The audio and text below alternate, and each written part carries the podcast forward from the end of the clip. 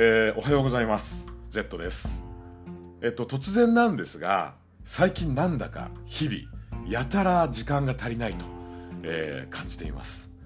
あの、仕事を終えて夜ご飯を、えー、作って、で、食洗機に洗い物をぶっ込んで、でやっとね、一息ついたところで、まあ、ちょっとだけ、ゼルダの伝説をやって、で、シャワーを浴びて、で、寝る前にね、ベッドで、海猫ラジオの、えー、京介さんが、以前おすすめされていた本やあとは、え、フォトさんがこの間おすすめしてくださった本を、え、読んだりしているんですがそんな困難であっという間にね夜中の2時3時になってしまうわけで本当ね時間が足りないというかもっと時間が欲しいと、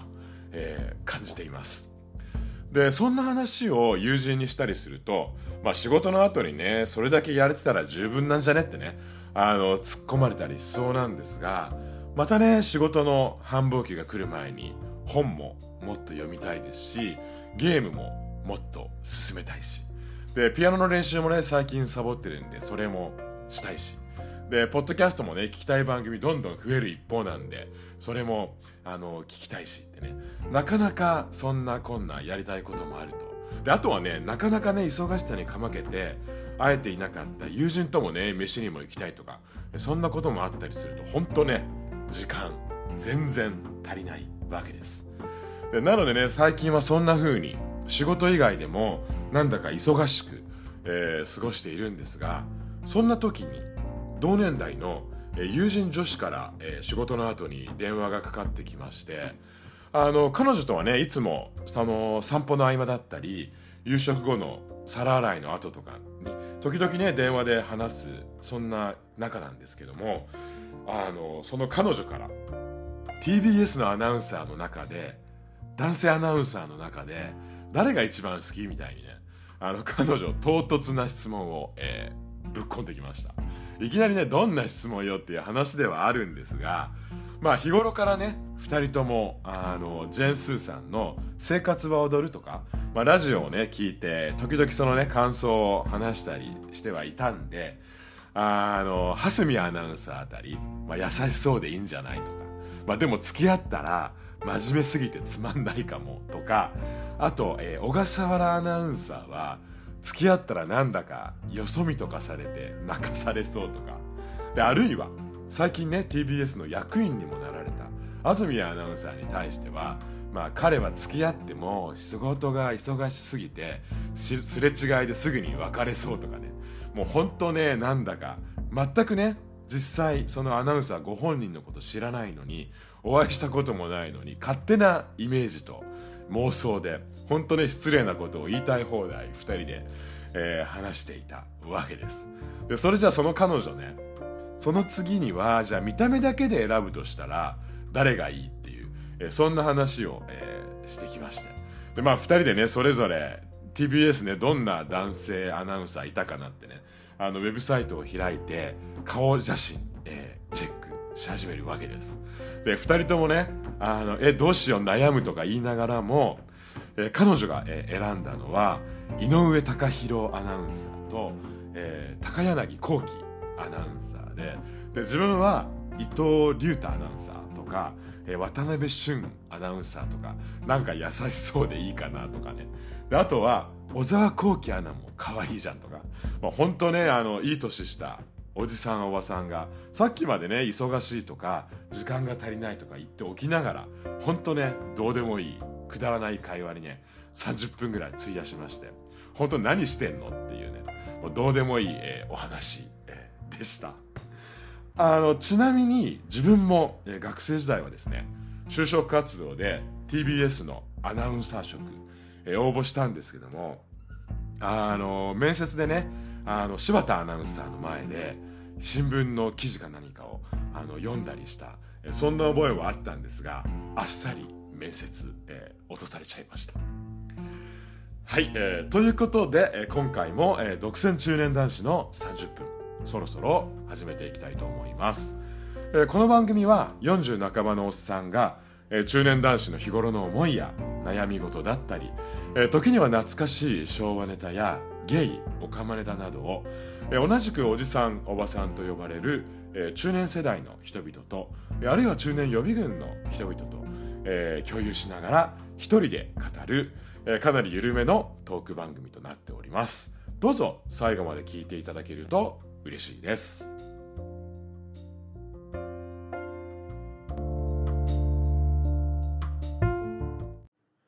えっ、といただいていたお便りをご紹介します、えー、大阪にお住まいの昭和世代ソマさんから、えー、Google フォームにいただいたお便りです、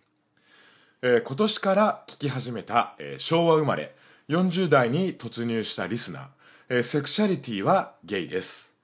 えー、Z さんの聞きやすくて、えー、面白いお話のポッドキャスト更新楽しみにしています。私も OVER THE SUN リスナーです。えー、Z さんは最近ムクムクしたお話ありますか、えー、もしありましたら聞かせてください。えー、かっこ最近私は理容師さんに顔剃り中。顔の角度をグイッとされた時少しムクムクドキッとしました、えー、季節の変わり目どうかお体ご自愛ください。はい、えー、ということで相馬さんお便りをありがとうございます。ムクムク話ね、来ましたね。あの、ちょっと前でしたっけ、えー、TBS のね、ポッドキャスト番組、オーバーザサンで、えー、スーさんと、えー、堀井さんが、最近ね、ムクムクしたことあるっていう、そんなお話を、えー、されていたと思うんですけども、ここで言うムクムクって、あの、まあね、性的に興味を持つ相手に対して、あの、スーさん、堀井さんはね、あの相手が男性で、で、自分もまあゲイなので、相手が男性なんですがそんなあの男たちに対してってことになりますけどもあのドキドキというかねキュンキュンというかあるいはまあ下腹部が熱くなるというかなんだかちょっと違うかな。なんで言うんでしょうね。やっぱりムクムクっていう表現が言えて妙。な感じですけども自分ねほんとその年をね取るごとにムクムクなかなかね悲しいほどにえー、亡くなってきちゃいました。確かその大場さんのね番組中でも堀井さんがムクムク12年にね1回ぐらいしかないとか、えー、言っていたような覚えがありますけども自分は若い時はもうね年がら年中ムクムクしっぱなしであの同じね満員電車で見かけるスーツの人とかあとはよく行くね飲み屋さんのバーテンダーのお兄さんとかそんな男の人たちに対してムクムクしていたんですけどもまあねそんなムクムクだらけの日々も今は遠い古の記憶でしてもはやねこの年になると干からびて使われなくなった井戸っていうかねあるいはもう出家したソウルのようにね本当に静かな日々を、えー、送っていますでただですね先月久々にちょっとだけねむくったことがあったのでまあ、ここでちょっとね、お話ししたいと、えー、思います。あの、歯医者に行ってきたんですが、あの、今回はね、新しく見つけた歯医者で初めて行ったところだったんですけども、あの、担当してくれた先生がですね、明らかにゲイなわけです。でもこれもね、さっきのアナウンサーの話じゃないですが、勝手にね、外見とか話し方とか仕草でね、判断してるだけなんで、まあ、おかまの悪い癖で、誰でもね、あの人、私と同じゲイだわとか、決めがちであってね、あの、自分のね、妄想でしかないんですが、そんなゲイの歯医者さんの前で、口をね、でっかく開けて、奥まで覗かれたり、写真を撮られたり、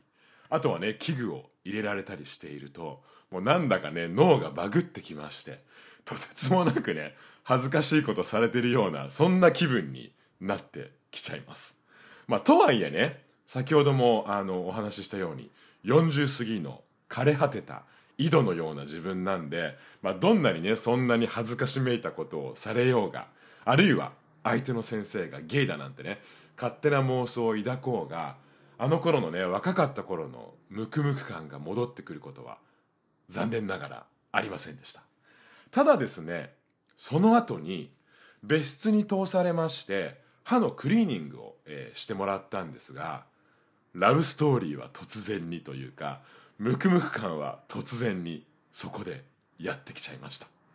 あのそのね別室にやってきたクリーニング担当の別の先生が自分のねほんとドストライクのタイプの人で。あの自分よりねちょっと年下ぐらいかなって思ったんですがなんだかめちゃくちゃ優しそうな笑顔の先生で。あのさっきのね先生に比べたら自分のオカマセンサーはそれほど反応せずまあね多分のんけだよねとかね自分に言い聞かせるわけなんですがそれでもねその先生に顔の向きをね変えられたりとかあの優しく触られたりすると中年のおっさんねあの枯れていた井戸に水が蘇ってきちゃいました。あのソマさんもお便りにね理容師さんに顔を剃ってもらってる時にね顔を触られてムクムクしたとあの書いてくださっていましたけどもやっぱりね顔を触られるってねムクムクスイッチなんですかね。あの自分も本当ね久々にムクムクタイム味わいました。でその施術が終わった後にそのクリーニング担当してくれた先生がウォーターフロスって言うんでしたっけ？あのこの間もポッドキャスト番組「明日もゲイ」のねあそこさんも、お話しされていましたがその水圧で歯の汚れを取るっていう、えー、そういうものをねその先生にお勧めされまして。でまあムクムクもムクムクの勢いもあったせいか、まあ、家にね帰って速攻でねその商品探して、えー、購入しました。またね次に歯医者さんに行くのがちょっと、えー、楽しみになっている、えー、中年のおっさんです、えー、ということでソマさんお便りをどうもありがとうございました。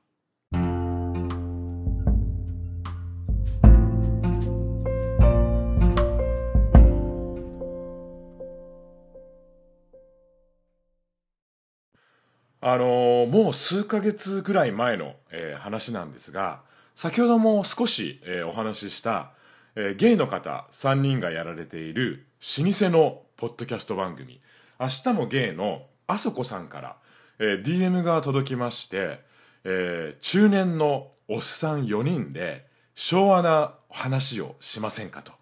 えそんなお誘いを受けまして、で、その4人というのが、まあ、あそこさんも含めて、自分がね毎回楽しみに拝聴しているゲイのポッドキャストの方々で。で自分もそれを読んであのうわすげえっていうかね面白そうみたいに、えー、なったんですけどもまあただね自分今までの今までもあの他のねポッドキャストの方と、えー、コラボだったりゲストにね呼んでいただいたりっていうことが一度もなかったんででしかも自分ね番組の収録もいつもねこんな感じで iPhone でね皆さんのようなちゃんとした設備もなく、えー、やってるんでそれこそ W の悲劇の薬師丸ひろ子じゃないですけども私にできるかしらっていうね、えー、そんな気持ちだったんですがまあただねゲイポッドキャスト界の、えー、ラスボスのあそこ姉さんのねお誘いを断るには恐れ多すぎるということで、まあ、結局1ヶ月ぐらい前だったかな。あの収録に、えー、お邪魔させていただくことに、えー、なりました。で当初は4人っていうお話だったんですけども、まあ、そのうちのお一人がね残念ながらご都合が合わないということで最終的には、えー、3人での収録になったんですけどもとても、えー、楽しい、えー、収録でした、えー、ということで、えー、ポッドキャスト番組明日もゲイのあそこさんと、えー、真夜中にゲイの、えー、ポリタンさんと、えー、同年代中年おっさん3人で、えー、昭和時代の、えー、ドラマだったり、えー、アニメだったりをねわちゃわちゃとお話ししておりますので、えー、今週末からそれぞれの番組で、えー、配信されているようですのでぜひ、えー、聞いていただけると、えー、嬉しいです。それぞれの番組へのリンクも、え、この配信の、え、概要欄に、え、貼っておきます。でちなみにあの自分はね当日仕事が入ってしまいましてそのまま会社のオフィスから、えー、収録に参加したんですがもちろんね皆さんお酒を飲みながらの収録で、えー、偶然あそこさんも自分も飲んでいたお酒が同じオリオンビールっていう、え、そんな偶然があったりあとは、え、ポリタンさんやねうどんさんともなんだか素敵な、え、ちょっとしたね共通点を見つけられたりとかまあいろいろと、え、楽しい、え、収録でした。え、誘っていただいた、え、あそこさん、え、それからポリタンさん、え、そして収録中守護霊のように見守っていただいたうどんさん、え、本当に、え、ありがとうございました。もう自分はね収録なんだかねやたら緊張してしまいまして皆さんのようにね大したお話はできませんでしたけども、えー、これからも、えー、よろしくお願いします。あの前回の配信でおすすめの日焼け止めの、えー、お話をしたんですが友人のね美容部員の稽古のヘルプも借りたりしたもののまあ大したねあのおすすめというかお話ができなかったんですけどもそこにあのゲイポッドキャスト界の美容隊長のヒロシーさんから、えー、直々に、えー、ツイッターでねメッセージを、えー、いただきましてめちゃくちゃためになる、えー、情報だったのでえー、ここでも、えー、ご紹介させていただきたいと思います、えー、日焼け止め好きのヒロシー的にはアンチエイジング大気汚染物質、えー、ブルーライトカットのできるハイスペックなオルビスを、えー、おすすめしております、えー、薬局で買えるプチプラ体だと、えー、スキンアクアネクスタが成分的に良きですね、えー、体用は無印が、えー、大容量でお値段も優しめ、えー、海とか行く時ならやっぱり金姉ですね、えー、とのことでした、えー、自分もね今月末から旅行で、え屋外をね歩き回る予定なので早速金姉、えポチりました、えー、あたしろラジオのひろしさんメッセージありがとうございました。えー、これをね聞いてくださっている方も日焼け止めに悩まれている悩まれ悩まれている方がいらっしゃいましたら、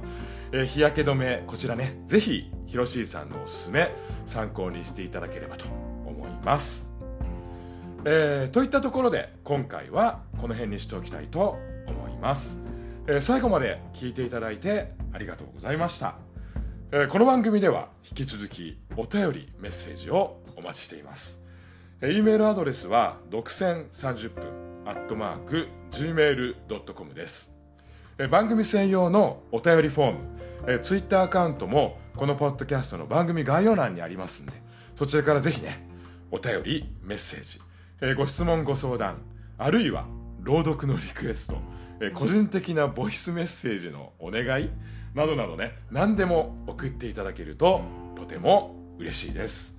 え日本も関東地方までね梅雨に入ったようでムシムシとしたね、ま雨の日の多い日々を、えー、過ごされている方も多いかと思いますが気圧の変化だったり、えー、気温の変化だったりまあ中年の体には特にね厳しい季節ですけども自分もねなんだか最近食欲もないとそうめんやうどんばっかり、えー、茹でて、えー、食べていますが、えー、これをね聞いてくださっている方もどうぞお体にはお気をつけてえー、無理をなさらずに、えー、お過ごしいただければと